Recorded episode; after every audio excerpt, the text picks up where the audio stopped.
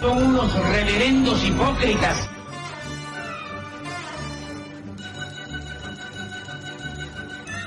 ¿Por qué no suben a la tribuna a responderme si son tan hombrecitos?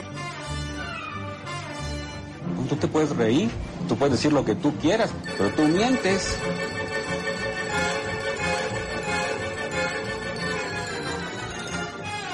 ¡No tienen vergüenza! ¡No tienen cara! Cállate, chachalaca. Bienvenidos a Política Nacional. Disculpe si nuestras netas se le estrellan en la jeta. Y por favor, sea serio.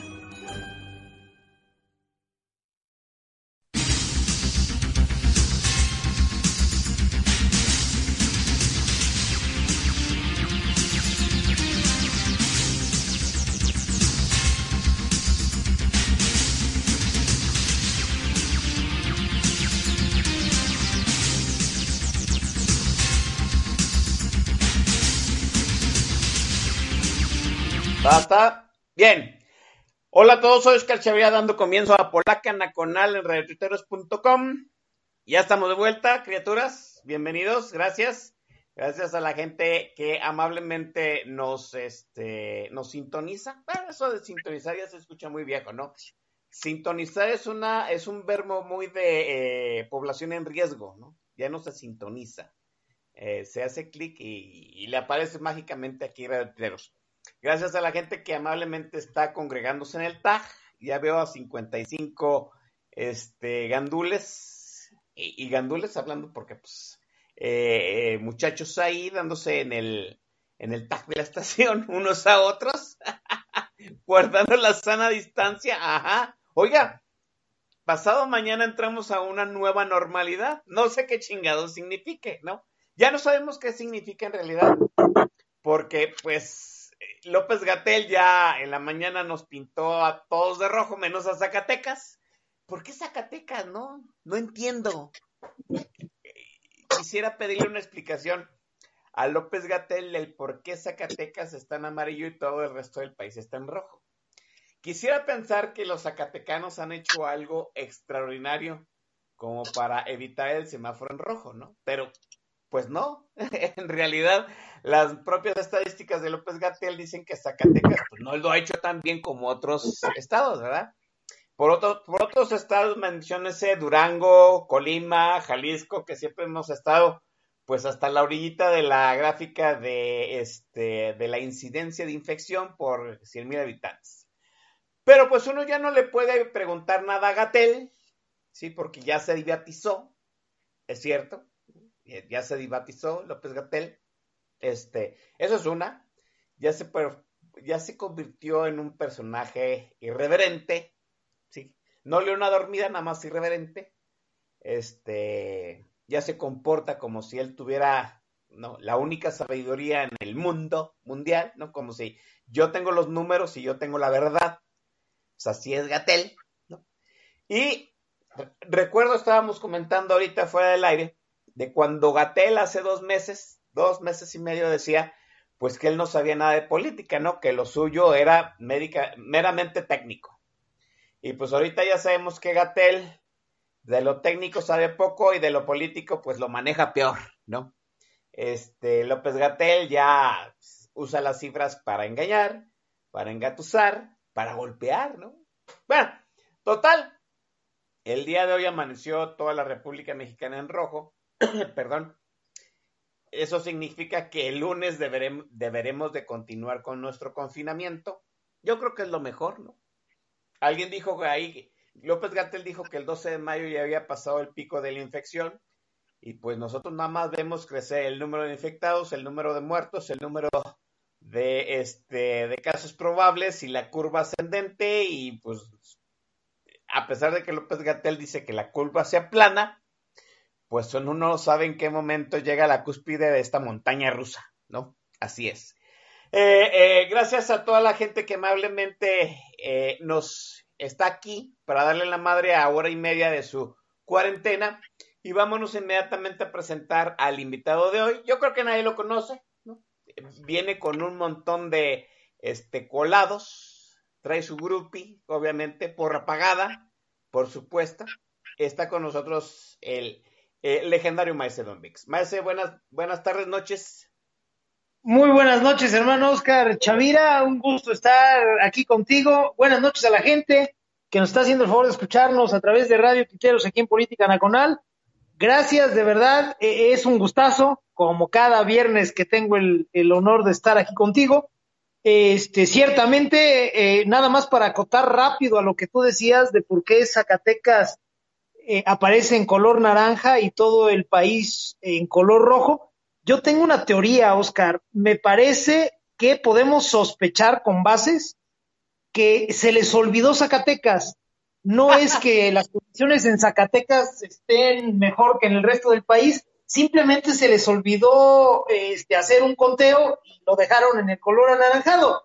Por ahí, eh, buenos amigos y amigas de Aguascalientes, entre los que cuento desde luego a la licenciada Mala Calaña, Tania Bañadares, suelen decir que Zacatecas, el estado, es el municipio más pobre de Aguascalientes. Entonces, eh, ciertamente, si se les olvidó por ahí contabilizar a Zacatecas, pues no pasa nada. Entonces, lo podemos dar por bueno, hagan de cuenta que está en el mismo color. Al final del día, eh, México es el país, eh, el penúltimo país en hacer pruebas por millón de habitantes. Creo que le ganamos a, a Nepal o alguien ahí medio nebuloso. Entonces, pues los colores de los estados importan poco, ¿no? En realidad estamos a ciegas, esto es un cagadero, traemos muertes este, fuera de rango desde marzo y sigue creciendo. Eh, y pues todas esas muertes o la inmensa mayoría de esas muertes son por neumonía típico. Sería bueno entonces implementar un protocolo ya no por COVID-19, sino contra la neumonía típica que nos está pegando una Madrid, hermano. Sí, güey, ya no sentimos lo duro, sino lo tupido, en serio, ¿no? O sea, el que tenga el muñequito vudú de México, ya párale, cabrón. Te estás pasando, güey. Este, oiga, Frontera México dice que le falló el tóner de la presidencia ahí en rellenar el espacio de Zacatecas, pero el estimadísimo Alonso eh, Alonso Cepe trae una teoría conspiracionista más, más, más, este, más sólida. Dice que Zacatecas es, es el estado de Monreal. Ya todo checa, maese. Claramente, entonces sí, tenemos un problema de toner eh, y me queda clarísimo, ¿no? Mi teoría era esa, que se les había olvidado, como está hasta el final de la lista por la Z, pues este, simple y sencillamente se olvidaron de ese estado, pero no, también tiene mucho sentido el tema del tóner. Al final del día todo Querétaro, perdón, todo México es territorio COVID, entonces pues ya es si está naranjadito o si es rojo. Así es, así es. Este, bueno, oiga, hablando del COVID, déjeme decirle que el tema del manejo de la pandemia, y debo decir que desde mucho antes, desde el manejo de eh, la lucha contra el huachicol, eh, empezaron las broncas y empezaron a crujir las estructuras de, del acuerdo federal, ¿no? Del pacto federal. Ese pacto federal que nos mantiene, que mantiene a 32 territorios consolidados como una sola nación, bajo una constitución y bajo un gobierno federal, ¿no? Ya sabemos, los tres poderes de la federación que en algún momento del cuarto año de primaria se nos enseñaron las bases y fuimos desarrollando a lo largo de toda nuestra vida adulta, ¿no? Bien, bueno, la bronca con los gobernadores y el crujir de las estructuras del pacto fiscal, del pacto federal, empezaron a darse desde el momento del manejo de la crisis del huachicol. ¿Se acuerda usted cuando pues, este gobierno dejó a ciertos estados sin gasolina o se las empezó a restringir? Qué curioso, ¿no? Porque la restringidera de gasolina y la lucha del huachicol se dio en los estados, curiosamente, que no eran afines o en donde Andrés Manuel López Obrador había perdido con un mayor porcentaje de votos. Eh, alguien ahí encontró la correlación de que la mayor escasez de gasolina se había dado pues en Jalisco, en Chihuahua, en Michoacán, en Querétaro, en Guanajuato. ¿Se acuerda usted que el gobernador de Guanajuato, Diego Sinue, lo, le dijo, a mí me vale Pemex, yo voy a hacer un convenio con una petrolera extranjera y voy a traer mi petróleo desde los Estados Unidos. Y Diego Sinué, mire, le valió al madre lo que dijera Pemex y el presidente y él se empezó a traer su, eh, su gasolina desde las lejanas tierras de Texas. Bueno, ahí ya hubo, digamos, una intentona del gobierno federal de eh, escarmentar a los estados donde estuviera la mayor fuente de oposición a los deseos de López Obrador. Bueno, en el manejo del COVID ya hemos visto, pues que también ha habido cierto golpeteo desde eh, la tribuna de López Gatel y la mañanera a los estados que no han seguido al pie de la releta las indicaciones federales del manejo de la pandemia. Y yo creo que eso fue la gota que derramó el vaso, ¿sí? Eso y el hecho de que el presidente empezara a recortar presupuestos por todos lados, alegando pues que la pandemia necesitaba, eh, que por la pandemia el gobierno necesitaba recaudar fondos para invertirlos en el ramo de salud, pero en realidad no es eso, sino que el gobierno se queda sin fondos y quiere seguir manteniendo sus obras faraónicas en el sur del estado. Y pues mire, sí cala, ¿no? Cala que en el norte se recauda y en el sur se, se gaste empezó otra vez un bloque de gobernadores del norte, los broncos del norte, a renegar del pacto fiscal. ¿sí? Y ese pequeño bloque de gobernadores que empezó con Nuevo León, con Tamaulipas, con Coahuila, se ha ido extendiendo y se ha ido acrecentando las diferencias, ya no solo en el manejo de hidrocarburos, sino en el manejo de la pandemia y ahora con el manejo de la distribución del dinero se ha hecho un bloque de gobernadores.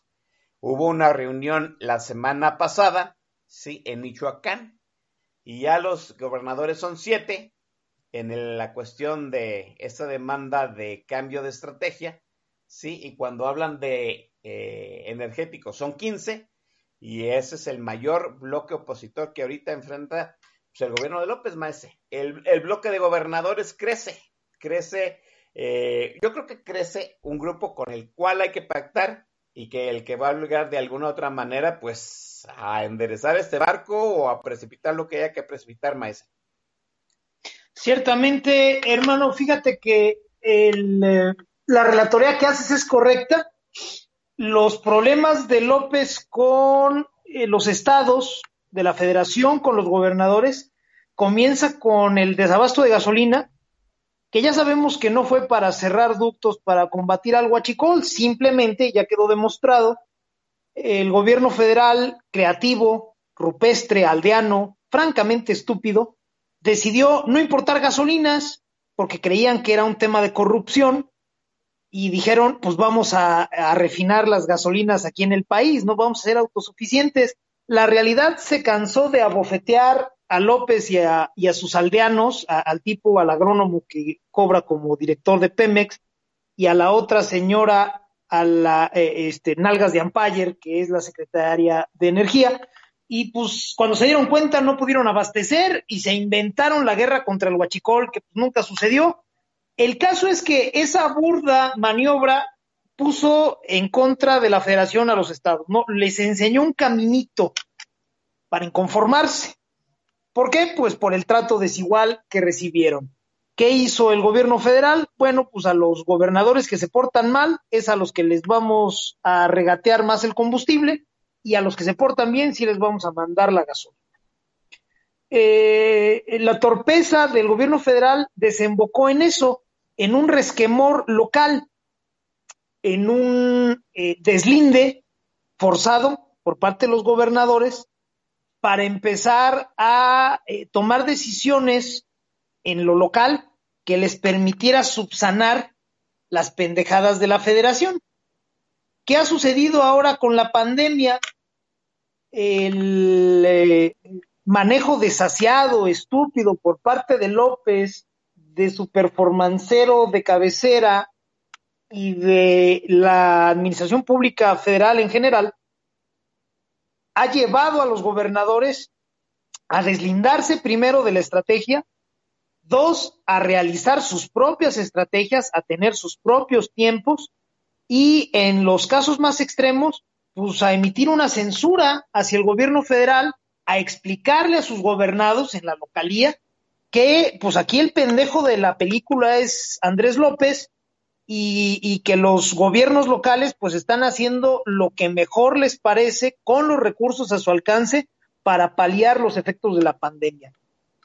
En medio de estos dos procesos, el, el muy temprano en el sexenio del desabasto de gasolina y el reciente y más grave del manejo de la pandemia, tenemos que algunos gobernadores también encontraron una grieta para empezar a cuestionar el pacto fiscal.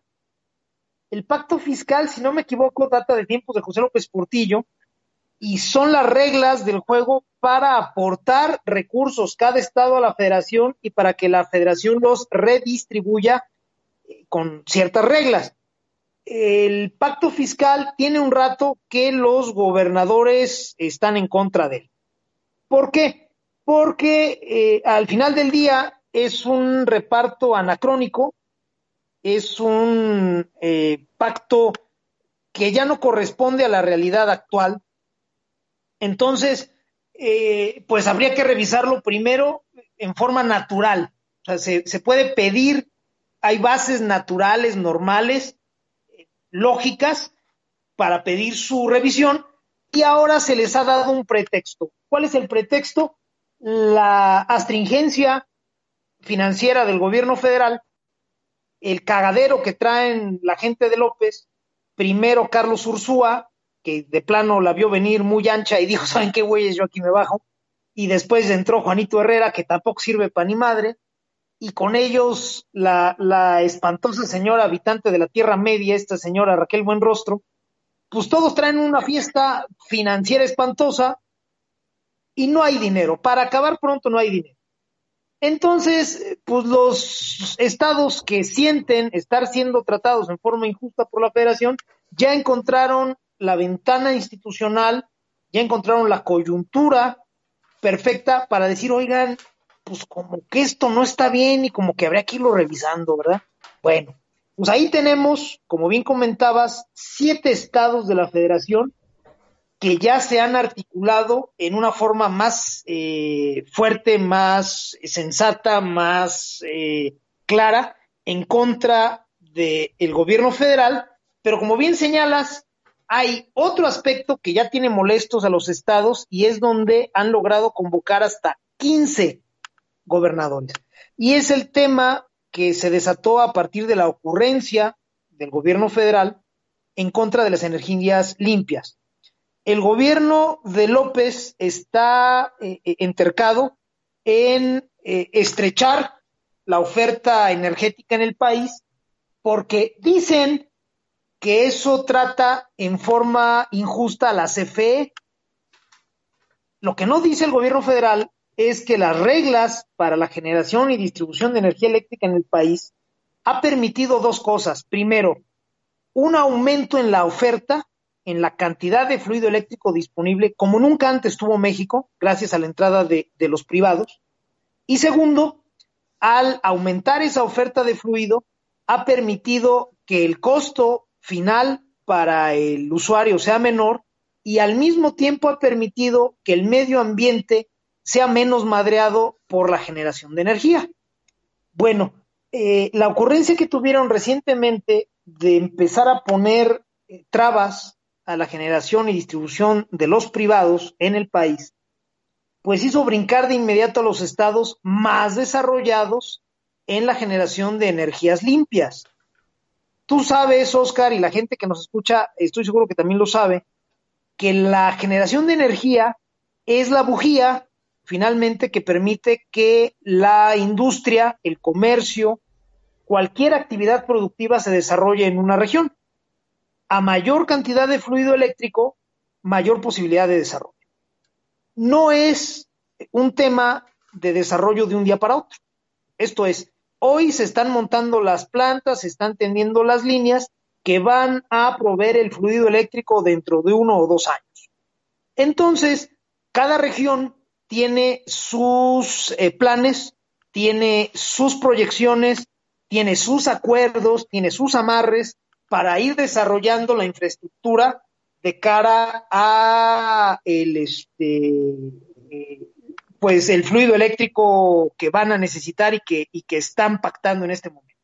Si hoy la CFE, la Secretaría de Energía, el propio gobierno federal tienen eh, la puntada de empezar a poner en riesgo los planes que ya existen en este momento, obviamente los gobiernos locales y desde luego entre ellos los que mayor compromiso tienen con las energías limpias, con las energías generadas por privados, pues van a pegar de gritos. Entonces, en ese tema, pues el bloque de gobernadores, que yo no llamaría opositor, es más un contrapeso que una oposición, y más tarde podemos volver sobre la diferencia entre ambos conceptos, eh, este, eh, se dibuja más en forma más amplia cuando tratamos el tema de energía.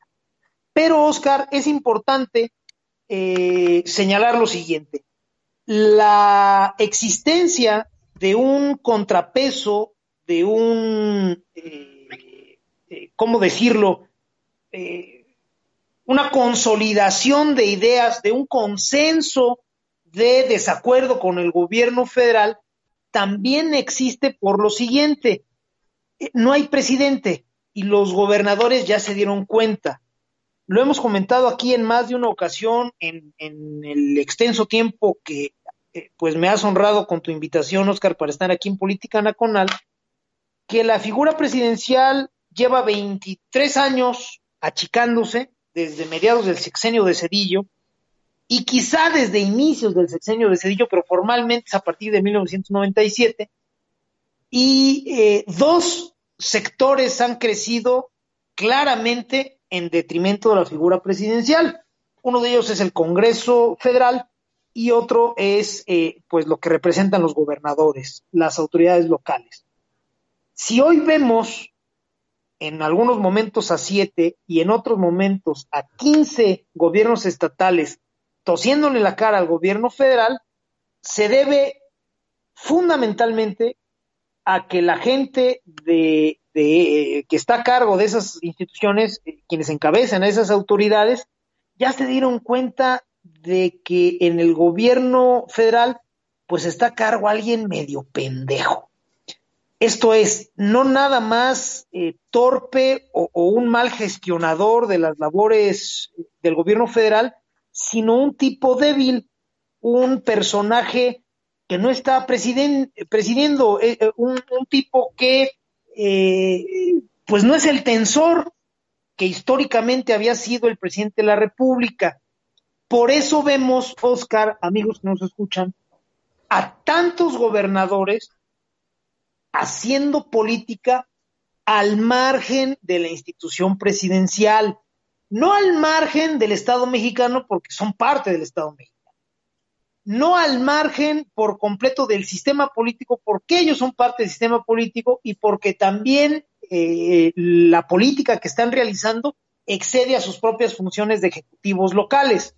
Tienen que acudir, por ejemplo, al Congreso Federal. Entonces, eh, eh, simple y sencillamente al que están dejando fuera de todo es a López, el presidente, y, presidente lo soy entrecomillando el eh, cargo del Ejecutivo en México nunca tuvo tan mala prensa y nunca fue tan vago y tan pálido su, su imagen como ahora. A Cedillo se le dijo de todo, que era un pendejo, shalala, pero pues el señor salió por la puerta grande, gestionó la primera alternancia con cero este, daños a terceros. Oye, que Fox es un pendejo, que pues lo que quieran y manden, pero Fox tuvo la manera de gestionar con los gobernadores, se la llevó más o menos cuqueta con el gobierno, con el Congreso Federal, y hacia la segunda mitad de su sexenio tuvo un precio de, del barril de petróleo decente como para repartir y comprar a los gobernadores. El enano borracho genocida ganó por nada la elección y desde el primer día tuvo Andrés López como piojo en el ombligo, chingui, chingui, chingui, pero finalmente eh, este, tuvo la manera de imponerse todavía ante los gobernadores. Tuvo por ahí que andar amagando todo su sexenio a exgobernadores tamaulipecos. Yo no sé qué mala cara le hicieron en Tamaulipas al enano borracho genocida, pero Calderón algún pedo traía con Tamaulipas.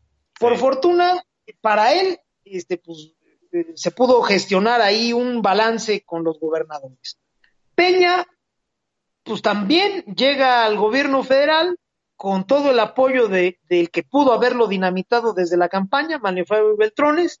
El sonorense tejió además el pacto por México, le cedió los trastos a la hora de la foto a Enrique Peña, pero al final del día, desde el Congreso, la operación de Manlio Fabio para el PRI, no para Peña, para el PRI, eh, dio gobernabilidad y tal. Llega un pendejo absoluto como López, que finalmente ya sabemos que no es presidente, la caga por todos lados y ahora tenemos en un grave riesgo, Oscar, a la institución presidencial. La figura presidencial y la institución asociada a ella lleva 23 años de bajada. En algunos momentos una pendiente muy suave, en otros una pendiente más pronunciada, pero al final del día lleva 23 años achicándose. Si la gente, los grupos de poder que hicieron una vaquita de votos y de lana para poner a López en la silla, no lo remueven pronto, no se arriesgan a una elección y le dan las gracias ya, para cuando López se vaya, cuando sea que eso suceda, de la institución presidencial no va a quedar nada, Oscar. Y vamos a tener a alguien ocupando ese rol de tensor con tintes autoritarios o de plano el poder real el nodo central del poder central en México, eh, eh, eh, del poder real, perdón, en México, se va a mover hacia el Congreso Federal, concretamente hacia el Senado, donde ahorita tenemos a un senador muy activo haciendo los roles, haciendo el rol de factotum. Sí, así es.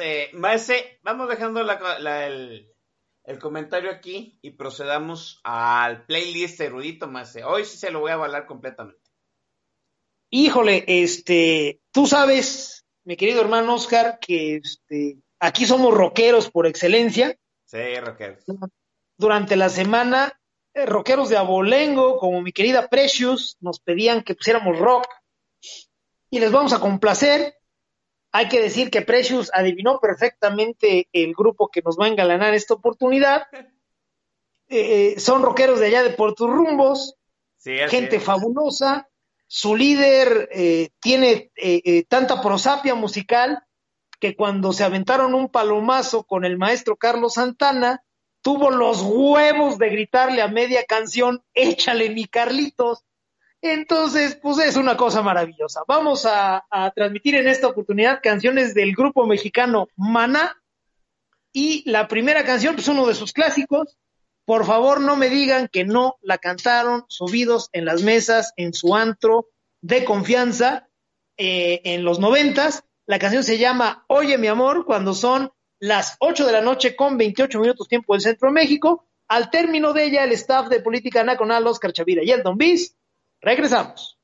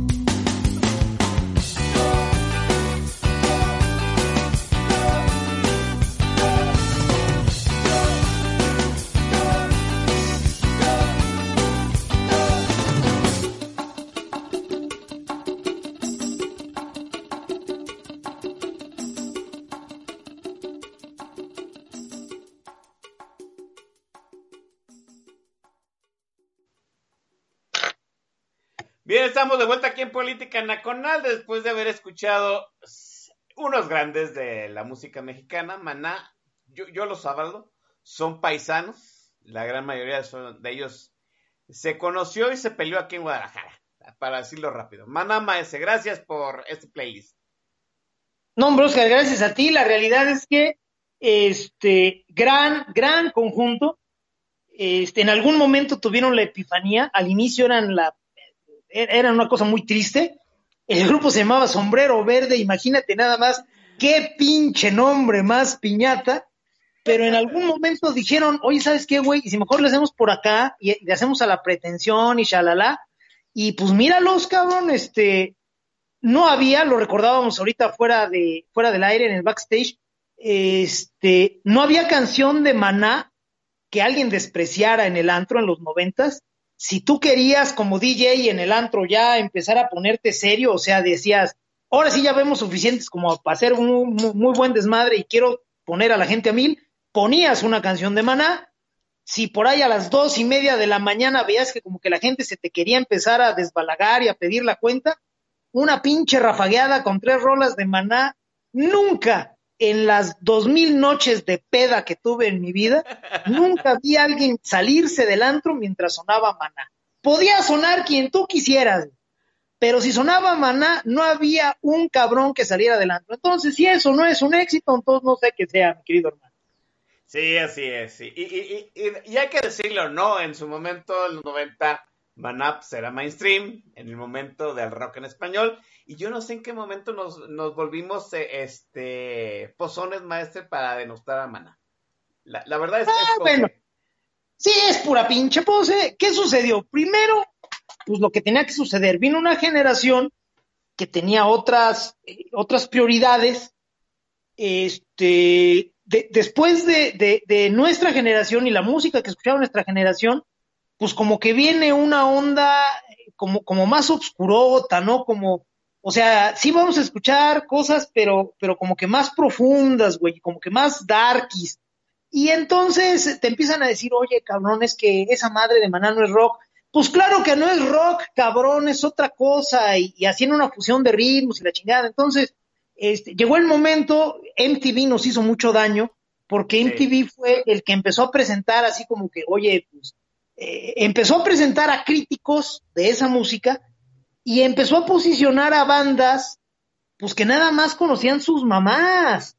Y, y entonces como que se hizo más este se hizo eh, más valioso entre menos gente conociera a una banda o a un cantante mejor. Y entonces salían unos güeyes yo recuerdo un cabrón bien extraño que se llamaba Beck que haz de cuenta Emil Choran con música lenta de la verga, unas canciones tristísimas, no sé si era británico o gringo el cabrón, pero con dos ocasiones que tuve, eh, que lo escuché, tuve para decir, no, no mames, este güey nunca más en la vida. Y pues al final del día de eso se trata, ¿no? Las generaciones, a una le gusta una cosa, a otra le gusta otra cosa, empezamos a agarrar pose, me parece que en algún momento tendremos que regresar, pues a abrazar lo comercial, lo que todo mundo entiende, porque al final del día en el antro, de lo que se trata o de lo que se trataba antes de la pandemia, pues era de ir a hacer chorcha y todos este, encimados, y tú con quién vienes, y vienes seguido, y este, no, pues fíjate que yo sí, pero tengo una niña de tres años, pero ya no da lata, y oye, mi amor. Entonces, pues finalmente eso vas al antro, ¿no? Mientras más fácil sea entender una canción, más gregario se vuelve el asunto y eso siempre es bonito y está bien. Oscar. Así es, más es momento de que se ganen sus vales la, los radioescuchas. Eh, pues vámonos macizo porque tenemos un carajal de, de, gente. Este, vámonos rápido con los saludos de, para Boilercito, para El Mercenario, para mi querido hermano Javo Chávez, para la Yaya Maya, para Rodríguez, para Trick Miranda, Baker Street, Guadalajara, mi querida Arbaraibar, para donarse Jorge 61, que es la persona que acuñó el término nalgas de Ampire, un caballero. sí, sí, sí, no tiene madre. no tiene tantita, güey. Eh, un saludo también para Jules Electron, Jules Guadalajara, un gran tipo, para Misamita 13, para Shawi 069, para Geras 1965, para Hipodamos, Micho Crismas, Hip 01, Guillermo BGR, Pluvio Fidilia, mi querida Guadalupe Gómez Aguado, para Soy Fer, mi paisano, para Ruda Pero Fifi, para el inmenso y amigo personal de tu servidor Yuglerovsky, para Aita Aita, Corazcon, Edgar M. de la Rosa, para eh, K. Bojorques, para Julio Psique, Bien Respondona, eh, eh, Susilva 05, Lorena Shaw, hasta el Imperio Británico, un saludo, para C. Casarín Hidalgo, para Ay Mr. Bazán, un hombre libre y de buenas costumbres, y para mi querido amigo Félix Loperena, que ya está cantando Oye mi amor arriba de la pinche mesa. Así es. Oiga, eh, este Polo Álvarez quiere que le mandemos un este saludo especial a la hermana República de Santa Cruz de Juventino Rosas, maestro. Así como no, un saludo a, esa risueña población tan querida por todos nosotros, Oscar. Saludos a Polo, a Polo Álvarez. Yo, creo que Santa Cruz de Juventino Rocas, Rosas sí es de los municipios de la esperanza, ajá, ¿no? Eh, gracias a la gente que se está congregando ahí en el tag de la estación, eh, el buen Gonzalo Suárez, Daveologic, Cachorro, Ergom, dice Ergom que le avala el playlist, por supuesto, eh, mi estimado hermano Javo Chávez, José Leiva, Miura Mike, está el Jules, Armando Desmadre, as usual, está mi estimadísima Frontera México, Hamlet, Corazcón, Aita Aita, Bien, eh, bien contestona, Manroco 88, Micho Navidad, Luis Villalobos, Alonso CP, eh, Efren Carrizales, el Efren Carrizales, mire, Efren Carrizales, eh, ahí váyanlo, este, tocando como si fuera Buda, porque Efren Carrizales ya trae, este, eh, anticuerpos de coronavirus, ¿no? Fue, fue, fue, estuvo en Japón, estuvo en todo el, el área asiática en el momento más, este, de, más álgido de coronavirus y no se, no se infectó. Yo digo que si se infectó ya trae anticuerpos. Si usted lo tiene ahí cerquita, este, eh, sóbele como si fuera un Buda al buen Efren Carrizales. Está Permexicum, The Real Robin, el Carl BN, el Nalgas de Empire, el Gabriel Warketing. ¿Por qué se ponen esos pinches nombres? ¿No? Y está, y está Cachacuás. Oiga, ese a mí me llamaron la atención que porque estamos este, violando los derechos humanos de Cachacuás al tirar de demasiada carrilla, pero pues es que el Cachacuás se presta. Dice que hoy estamos muy fresones con el playlist, maestro. Hola, cachas. No mames, o sea, el Cachacuás diciéndole fresa a alguien es como cualquier naco de morena diciéndole priista a alguien más. Pues no mames, o sea, cachas, si nos ves fresas, ¿tú qué horas traes, cabrón? Es más, para acabar pronto, nunca en mi vida he estado en la misma habitación que Cachacuás, pero les puedo decir cómo iba ataviado al antro y cómo cantaba las rolas de man. Fíjense, pongan atención. Cachacuás iba al antro con jeans, obviamente Levi's o Calvin Klein, con camisita este, de manga larga, eh, a, rayas, obviamente, abierta hasta el ombligo, ojo, o sea, no, no, no iba bien cerradita de niño bien, sino abierto hasta el ombligo para que se le vieran las dos cadenas de oro, así como para anclar el Titanic. Este, zapatitos bien, sin calcetines, obviamente. Eh, y cuando empezaba a sonar este Maná, Cachacuás se quitaba los anteojos, los metía a la bolsa y empezaba a tirar rostro cabrón.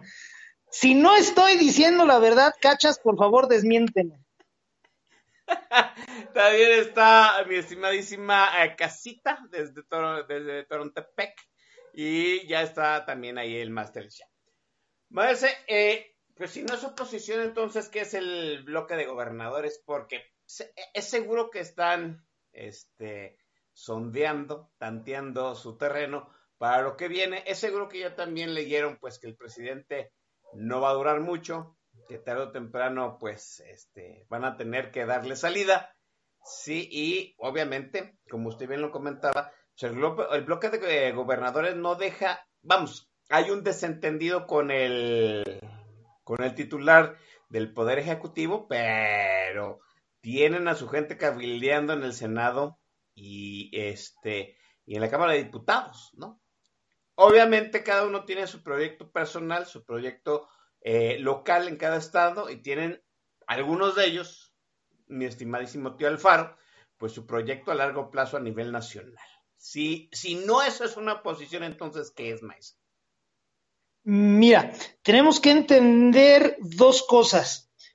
Eh, oposición, en, en, en, estricto sentido, tendría que ser alguien que eh, a través de mecanismos muy, muy eh, precisos, acotara en su afán eh, a través del el legislativo o de la Suprema Corte al titular del Ejecutivo, ¿no? Que cobra como tal Andrés López. Y contrapeso es quien puede eh, evitar los efectos más perniciosos del de, eh, gobierno federal. Vamos a ver si logro hacer una analogía. Un contrapeso es alguien que en estricto sentido no debería de tener un interés contrario al del presidente, pero eh, pues no quiere sufrir sus efectos.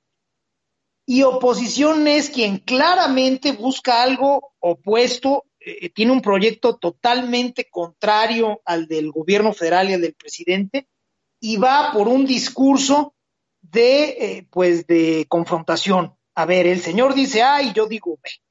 Y aquí nomás va a prevalecer uno. Esa es oposición. Y contrapeso es quien dice, miren, el señor presidente dice A, pues que diga misa, a mí en lo personal no me gusta y por este otro camino voy a hacer B. Entonces, en, por lo menos en la etapa en la que se encuentran los gobernadores en este momento, a mi juicio son, son más contrapeso que oposición. En el discurso incluso, por más que sea un, un discurso acre, un discurso eh, pues, con cero este, azuquitar para que sepa mejor, al final del día lo que tenemos son personajes deslindándose del hacer presidencial y diciendo, ¿sabes qué? Yo voy por este lado. Los gobernadores entonces en este momento son más contrapeso que oposición. En algún momento los proyectos personales de cada uno puede terminar haciendo que deriven en oposición.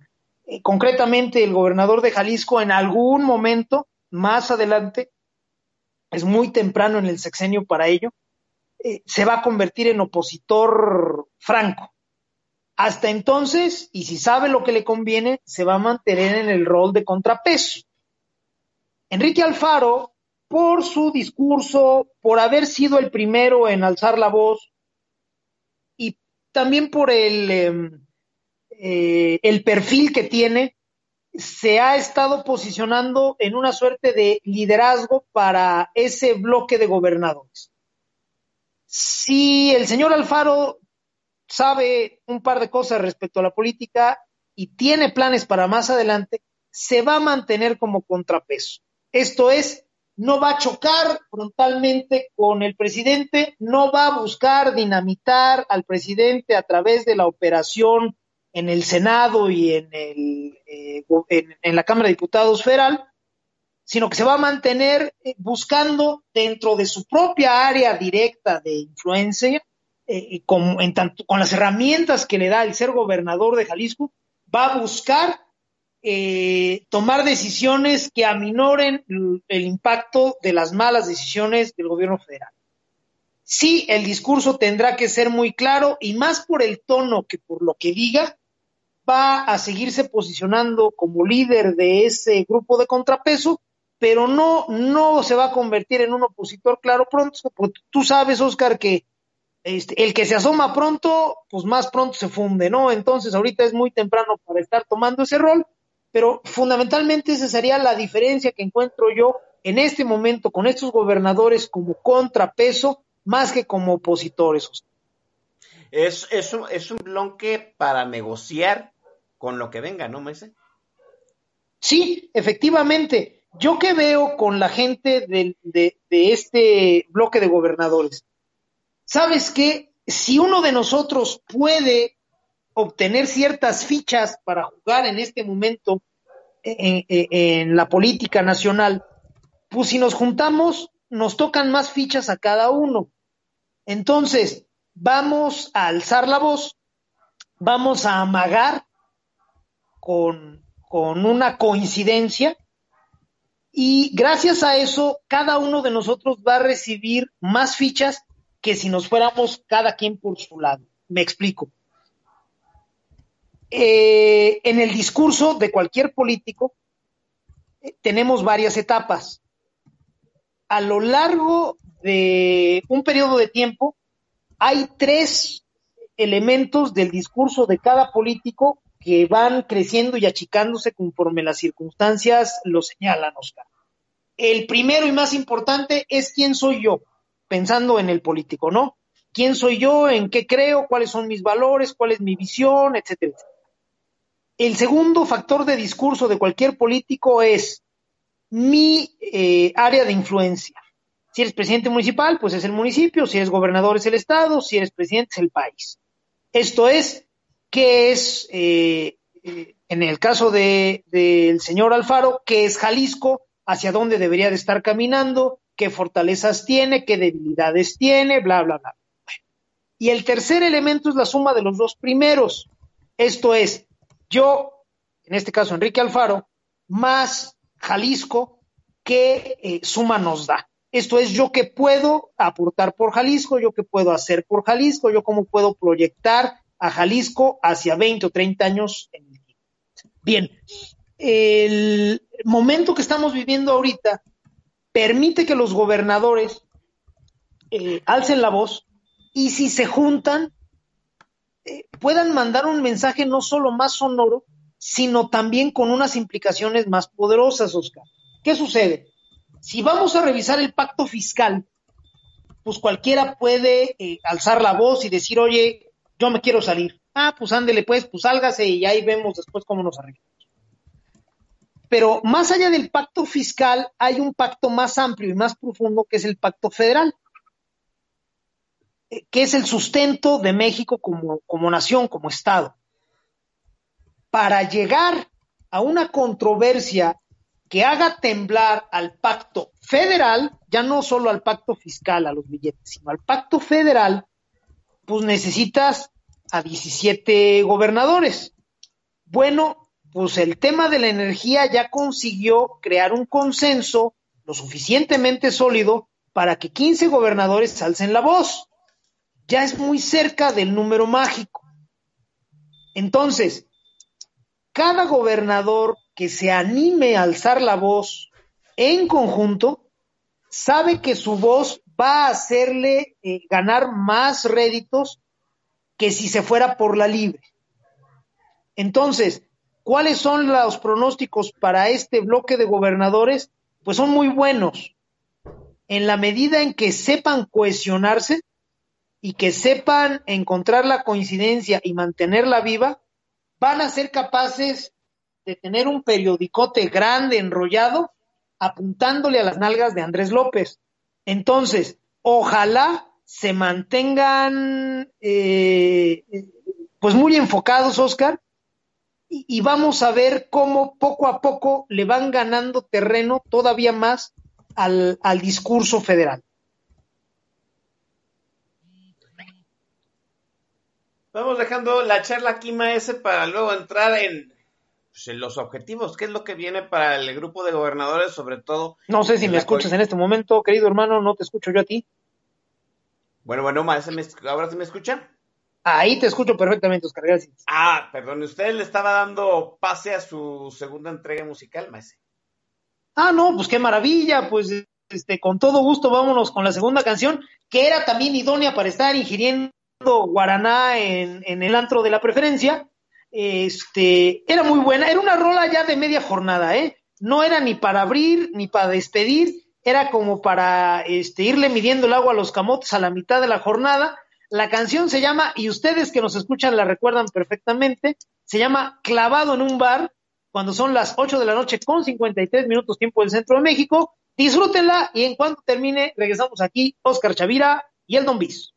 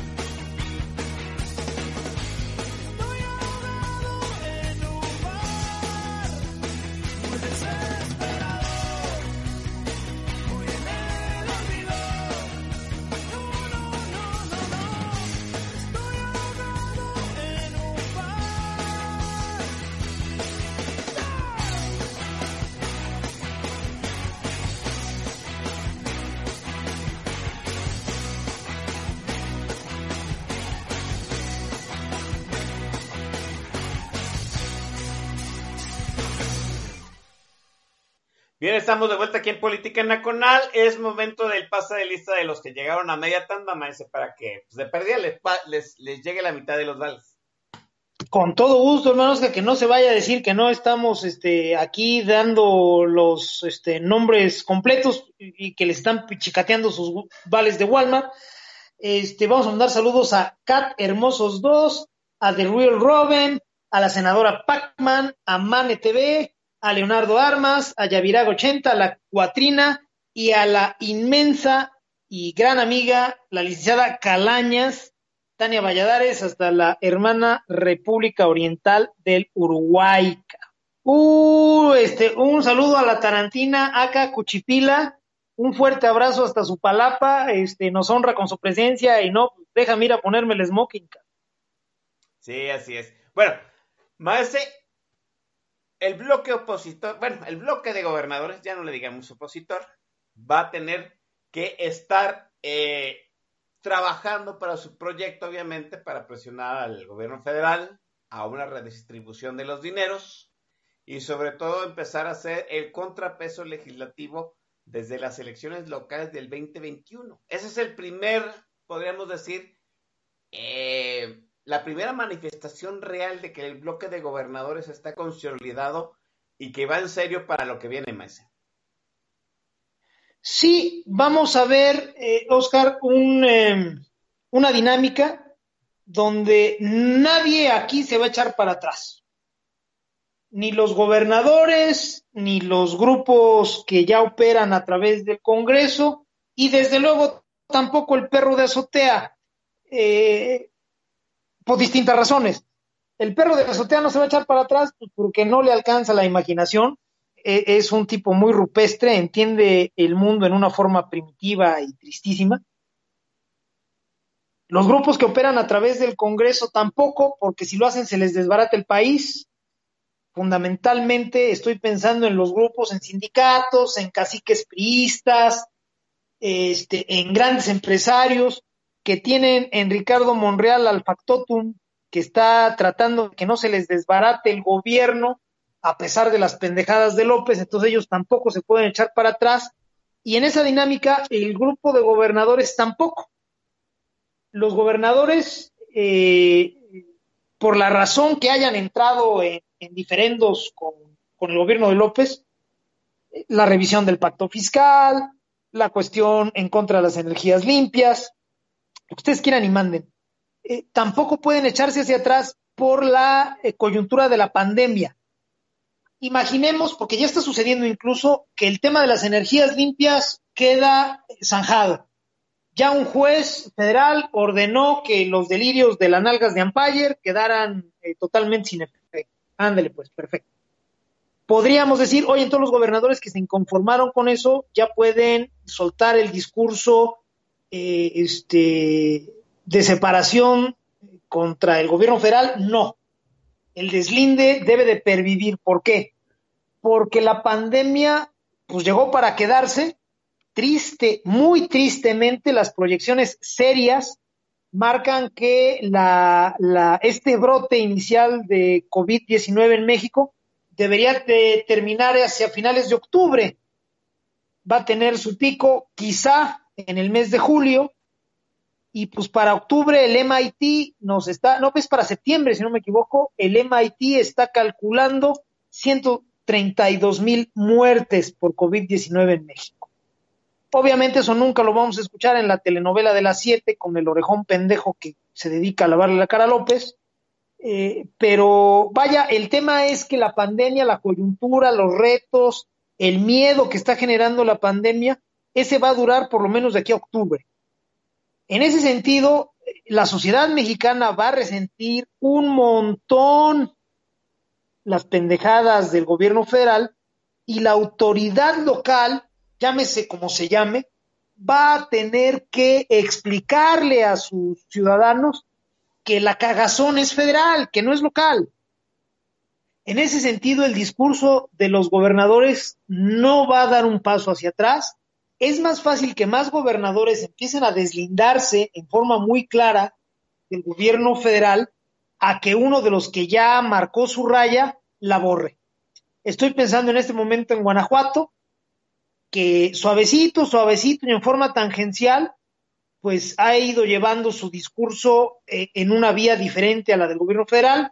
Estoy pensando en Querétaro, por supuesto, donde este, mi gober de oro, pues parece ser que la lleva muy bien con López y se entienden en ciertos niveles, quizá entienden el poder de la misma manera, como sea, eh, eh, incluso Pancho Domínguez, pues ha marcado una diferencia muy clara en el tema de la pandemia, ha dicho que Querétaro no, no vuelve a la normalidad del día primero de junio, eh, está hablando de una etapa de, adiestramiento, de capacitación, como para poder volver ciertas actividades a, sus labores, y pues ese discurso ya no lo va a soltar.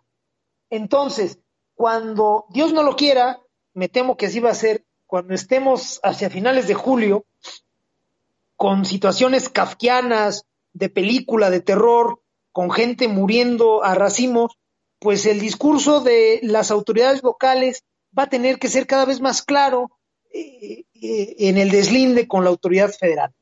En este cagadero nadie quiere cargar con los muertos. Y quien eh, tenga la mejor narrativa, me refiero a las autoridades, va a salir mejor librado de, de esta situación. Entonces, Oscar, lo que podemos esperar más adelante es que las tensiones entre la autoridad federal y las locales aumenten, no que disminuyan, y que eh, por necesidad los discursos de uno y de otro lado tengan que empezar a endurecerse.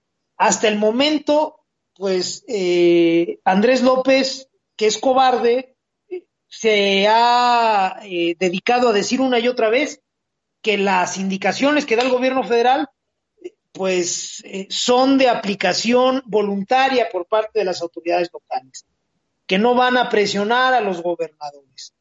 Bueno, eh, en algún momento López va a tener que empezar a culpar a los gobernadores del cagadero.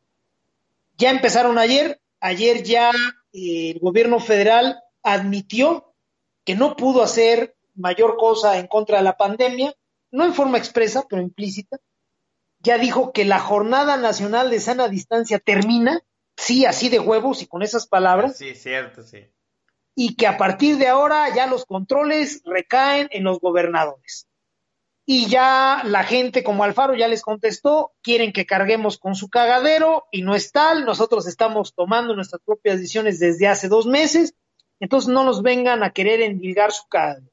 Y pues, ¿qué va a suceder en el futuro, Oscar? Que ese discurso confrontatorio va a ir subiendo de tono. ¿A dónde va a topar? La mera verdad es que no lo sé.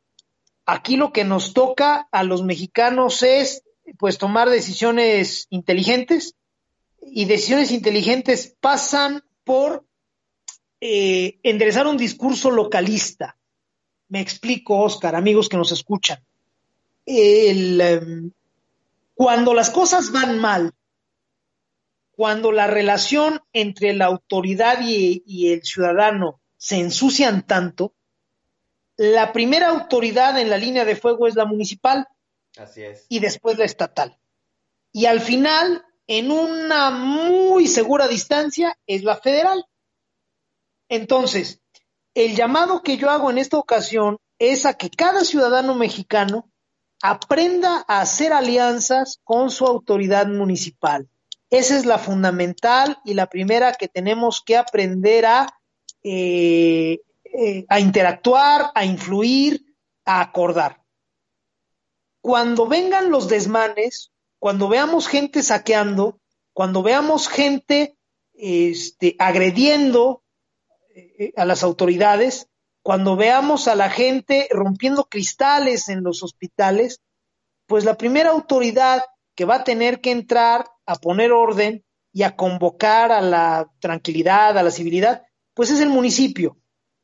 Municipios fuertes, institucionales, con recursos, como son los que componen eh, la zona metropolitana de Monterrey, la zona metropolitana de Guadalajara, lo que hace las veces de zona metropolitana en Querétaro, este, quizá la zona metropolitana de León, Silao, este, eh, Aldama, etcétera, lo van a hacer mejor que aquellos municipios que están eh, pues más débiles, que tienen menos recursos, que son menos institucionales.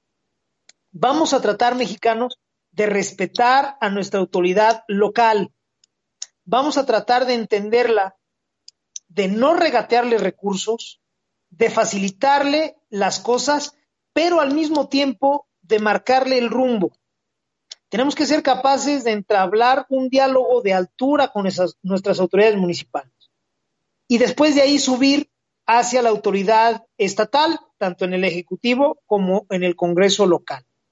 Las sociedades que sean capaces de aliarse con su municipio y después, eh, pues, interactuar en bloque como, como un conjunto de municipios para entablar un diálogo y tener una relación inteligente, de altura, con su autoridad estatal, van a librar mejor la crisis por COVID-19 y las otras crisis que enfrenta México, que son la financiera, la económica, la política y la cívica. Las autoridades que no se, perdón, las sociedades que no sean capaces de realizar esa alianza con su autoridad local, pues va a sufrir más. Entonces, vamos a tener que echarnos un curso express de civismo mexicanos. Usted mexicano que me escucha y que entiende perfectamente la diferencia entre los tres poderes y los tres niveles de gobierno, pues por favor busque al mexicano de al lado, al prójimo, y explíquele cómo está el pedo. Porque hoy todavía encontramos opinólogos bien aguerridos en redes sociales que dicen, es que el gobierno nos está maltratando, propongo que no paguemos el predial. No, no, no, no, mijos, no dejen la vacinica tan lejos. El predial es para el municipio.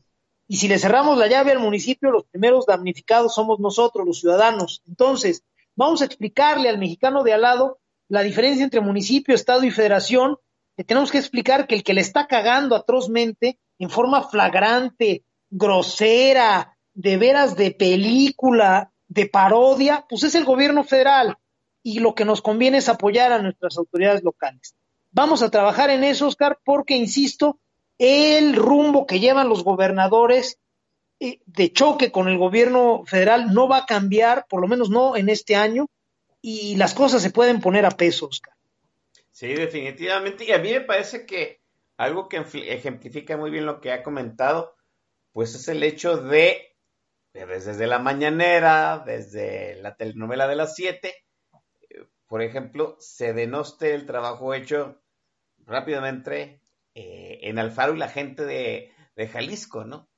Eh, Gatel no ha parado de mencionar a Nuevo León, a Jalisco, como ejemplo de lo que no se debió hacer, a pesar de que las gráficas este, se muestran, pues que en realidad lo que se haya hecho, sea por el Bronco o sea por el Alfaro, pues está funcionando. Quizá no en la manera que muchos quisieran, pero pues está funcionando. Gatel omite enormemente hablar del desmadre que se trae en la Ciudad de México, la doctora Sheinbaum, ¿no? Pero sí señala nuevamente pues, a los enemigos políticos de López. Y, a mí me parece, como usted bien lo comenta, Maese, que hay un plan de sabotear este, esa inercia positiva que tienen ciertos gobernadores con su población. Y a mí me parece que eh, vamos, eh, que la fauna eh, de bullies de López Obrador, que le maneja este su, su vocero presidencial, pues un día le tunde a Enrique Alfaro y otro día también, muy, muy probablemente en ese sentido, ¿no? De que la inercia social eh, local con sus autoridades este, municipales y estatales no se consolide precisamente para este, pues el que no hay, que no funcione rápidamente ese contrapeso. Creo que la primera chamba de, chamba de este bloque de gobernadores, obviamente, pues es eh, marcarle su raya, presionar al gobierno federal, pero hacer bien la chamba para con sus municipios, para con sus estados.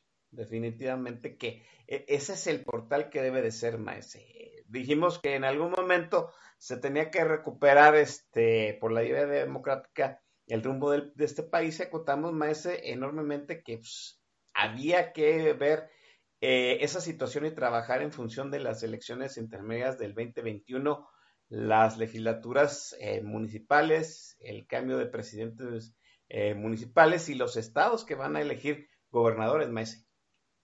Sí, tenemos que aprender a hacer varias cosas que, que no hemos querido hacer o que hemos hecho a medias desde hace 20 o 25 años, Oscar, amigos. Fíjense, la primavera mexicana duró de 1997 al 2003, 2004, más o menos.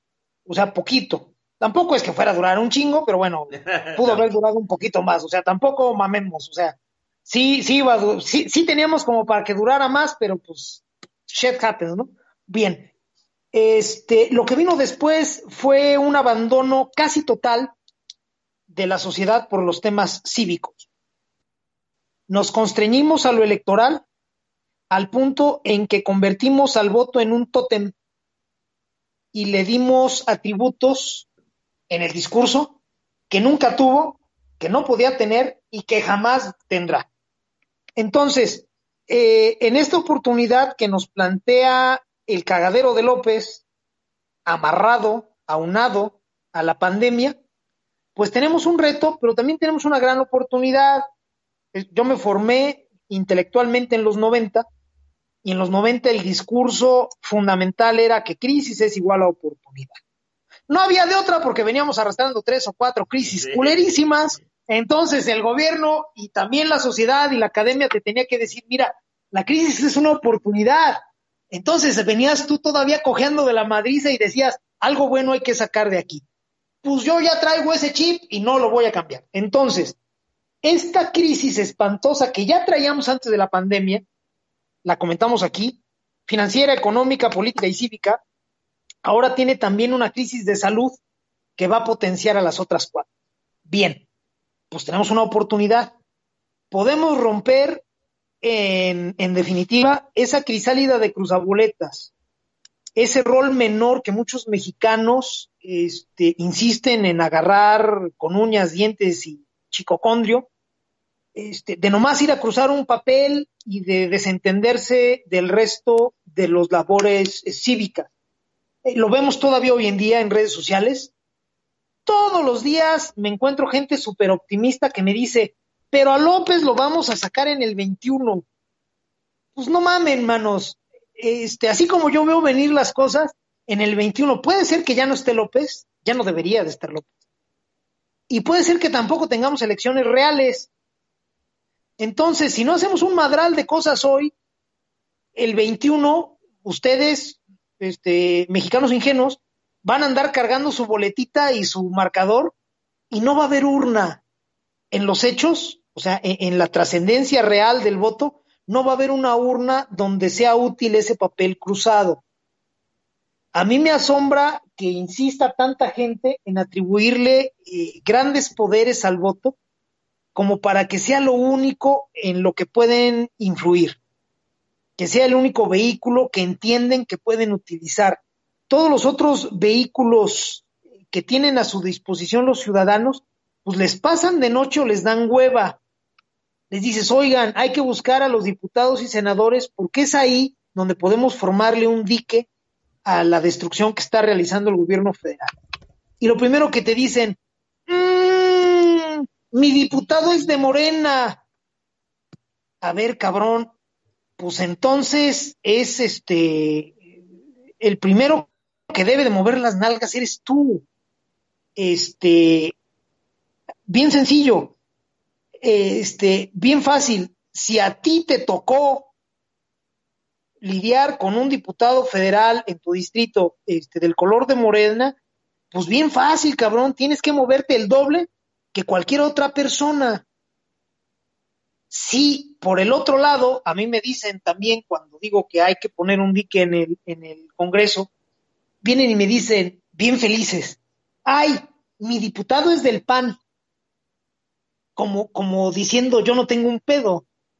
Claro que tienes un pedo. Si a tu diputado no le das incentivos para que trabaje por ti, se va a poner de acuerdo con el otro diputado de al lado, que muy probablemente sea de Morena, para que uno te sostenga y el otro te sodomice, cabrón. Entonces, este, sí necesitamos movernos, no, ya dejar de ver colores en el Congreso.